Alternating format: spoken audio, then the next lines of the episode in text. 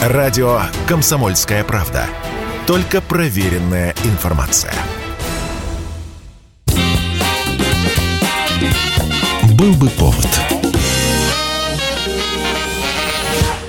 Здравствуйте, я Михаил Антонов, и эта программа «Был бы повод» и рассказ о событиях, которые происходили в этот день, 6 декабря, но в разные годы, ждет вас в сегодняшней передаче. 1956 год. Олимпиаду, проходящую в Мельбурне, по советскому телевидению не показывают, да и телевизоров еще мало в домах, поэтому все новости это из газет или по радио. Но даже те, кто никогда не наблюдал за спортом, следят за ватер супербольным матчем между сборными СССР и Венгрии. В историю эта встреча войдет под названием «Кровь в бассейне». This match is a final round contest between the ultimate winners Hungary and the third place getters Russia. Этот матч в рамках Олимпийского турнира проходит ровно через месяц после того, как в Венгрии было подавлено антикоммунистическое восстание. Сами венгерские игроки уже тогда находились на сборах и знали о случившемся лишь обрывками информации. И все-таки новость о том, что было восстание, погибло много людей, что на улицах были танки и выстрелы, это все известно, пусть и без подробностей. Поэтому венгры выходят на матч уже заранее ненавидя нашу нашу сборную. Игра начинается сразу же с огромного количества штрафных, стычек и нарушений. В один из игровых моментов наш игрок, отмахиваясь от соперника, попадает ему по лицу и рассекает кожу над бровью. Игра прерывается. Эрвин Задер выходит из воды, которая окрашивается в красный от крови цвет. Кровотечение приводит зрителей в выступление. Некоторые подбегают к бассейну, начинают скандировать антисоветские лозунги и даже плевать в воду.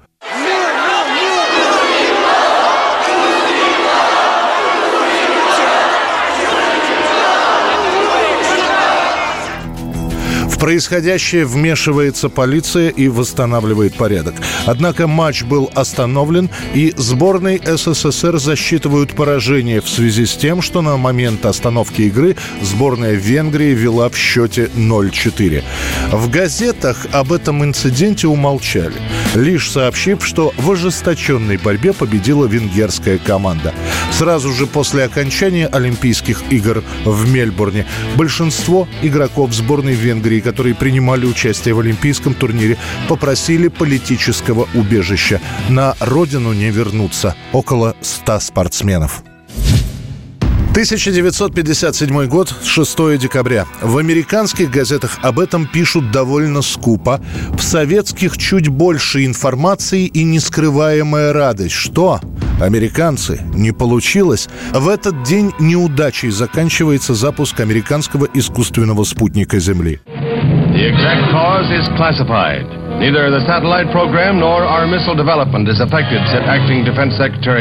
The.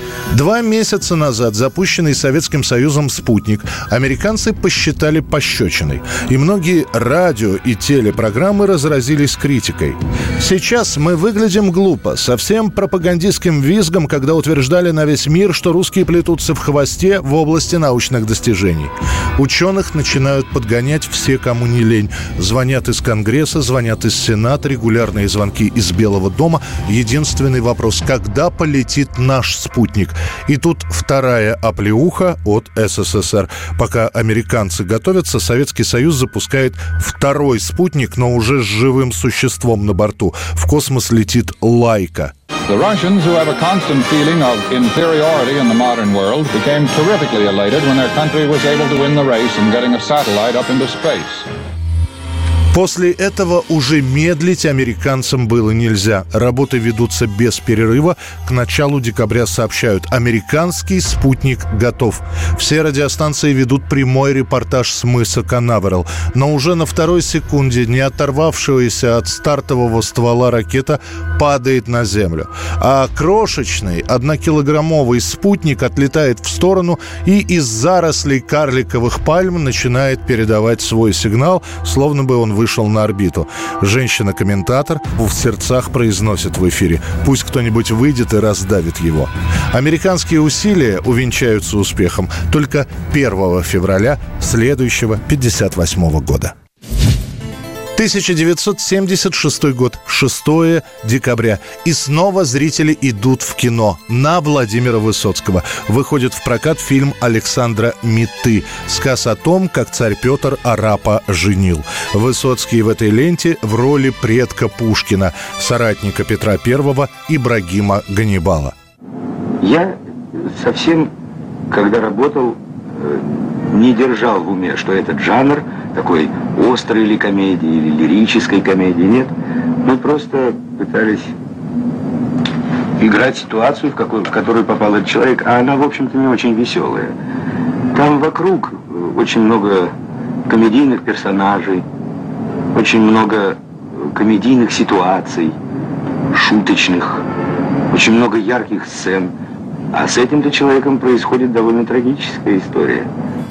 Историю любви Ибрагима и русской девушки Наташи Ртищевой преподносят через историческую фабулу. Здесь вам и Петр I в исполнении Алексея Петренко, и Олег Табаков в роли Ягужинского. Однако уже готовое кино воспринимают прохладно. Во-первых, лента оказывается двухсерийной, то есть, по мнению цензоров, растянутой.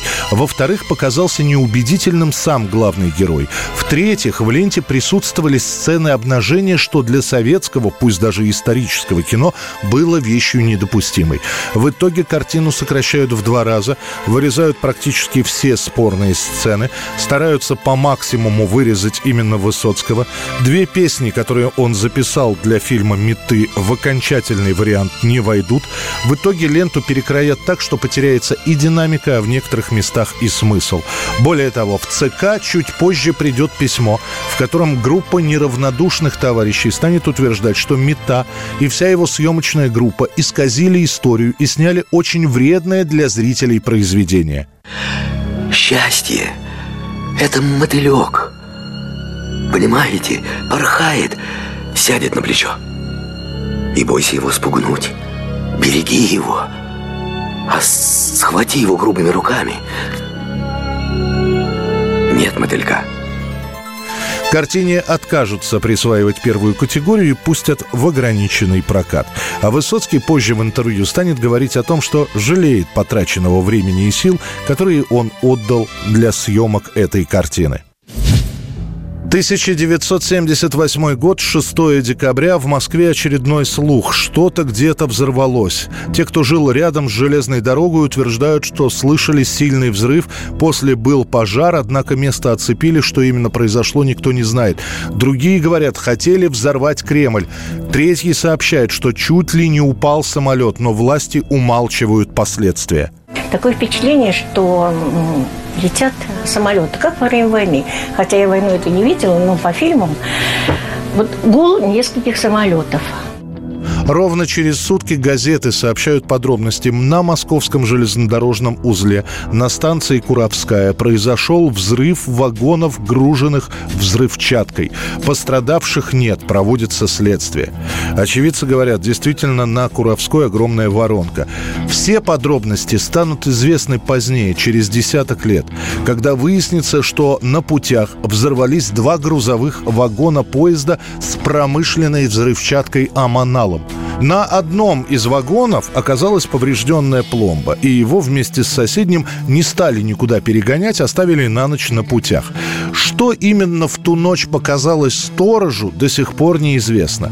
Позже скажут, что вагоны охранял психически нездоровый человек, который каким-то образом смог скрыть свое заболевание при устройстве на работу. Он-то и выстрелил в один из вагонов, и взрывчатка сдетонировала. Только по счастливой случайности пострадал пострадавших не оказалось, хотя в окрестных домах взрывная волна повыбивала все стекла. Правда, многие в эту историю со сторожем-шизофреником не поверили. В новостях это, разумеется, не было отражено, в сводках новостей тоже. Официально э, запросы делались, но давали понять, что не стоит это копать. Материалы по взрыву на станции Куровская засекречены до сих пор. 1979 год под самый финал десятилетия в США на первом месте неожиданно для всех оказывается альбом из Австралии. Это Highwell to Hell группы ACDC. Для самого коллектива это уже шестая студийная пластинка и первая, которая неожиданно становится популярной за пределами родной Австралии. Данное издание продают в США тиражом в 7 миллионов экземпляров. Этот альбом достигает семикратного платинового статуса. Правда, насладиться успехом альбома не сможет в полной мере вокалист группы Бон Скотт. В следующем году, в феврале, то есть через два месяца, после одной из вечеринок пьяного Скотта оставит приятель в машине отсыпаться. А когда вернется, увидит, что Бон уже мертв. Вердикт врачей – алкогольное отравление и механическая асфиксия. После этого группа ACDC даже на какое-то время прекратит свое существование. Это была программа «Был бы повод» и рассказ о событиях, которые происходили в этот день, 6 декабря, но в разные годы. Очередной выпуск завтра. В студии был Михаил Антонов. До встречи.